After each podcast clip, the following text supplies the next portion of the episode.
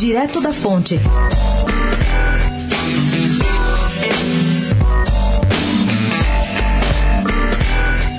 Subiu no telhado a mudança partidária do governador da Paraíba, João Azevedo, que se desfiliou do PSTB e estava de malas prontas para o Podemos. Seu nome apareceu na Operação Calvário da Polícia Federal. A coluna, o senador Álvaro Dias, que disputou a presidência, contou que está quase certo, porém, a filiação do senador veneziano Neto, também do PSB paraibano. Outro futuro filiado é o senador Flávio Arnes, que hoje está na rede, cuja filha Caroline Arnes assinou a ficha no Podemos e disputará a prefeitura de Curitiba. Na mira do Podemos também estão nomes do PL e do PSL.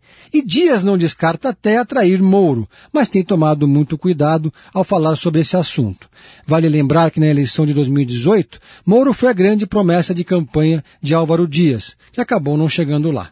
Pedro Venceslau, especial para a Rádio Dourado, direto da fonte.